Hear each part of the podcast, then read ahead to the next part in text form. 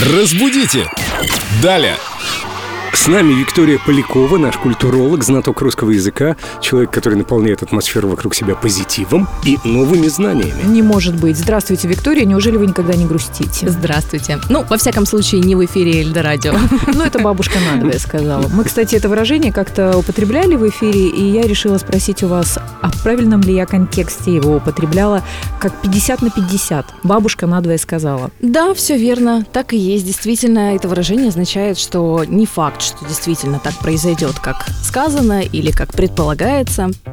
А произошло оно из поговорки, которая к нашим дням пришла в более усеченном виде.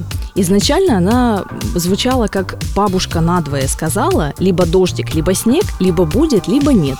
Вот эти все снежно-дождиковые дела, они потерялись за давностью лет, и у нас осталось только э, выражение «бабушка надвое сказала». Но, кстати говоря, когда мы обычно здесь обсуждаем всякие выражения, Семен очень часто вспоминает свою бабушку, которая ему в детстве говорила очень многие из них. Но про себя она никогда не говорила «бабушка надвое сказала». Она всегда говорила четко и ясно. Иди туда, сделай то. Это диктатура бабушек. Я Да. помню, у меня тоже такое было. Да, конкретная бабушка была у вас, Семен. Реальная. Тру бабушка. Виктория, спасибо большое. Даже такое выражение про бабушку вы сделали смешным вместе с Семеном. Да, задавайте нам свои вопросы про бабушку и не только в нашей группе ВКонтакте. Ветке идиомы для Виктории Поляковой. Спасибо. Разбудите! Далее!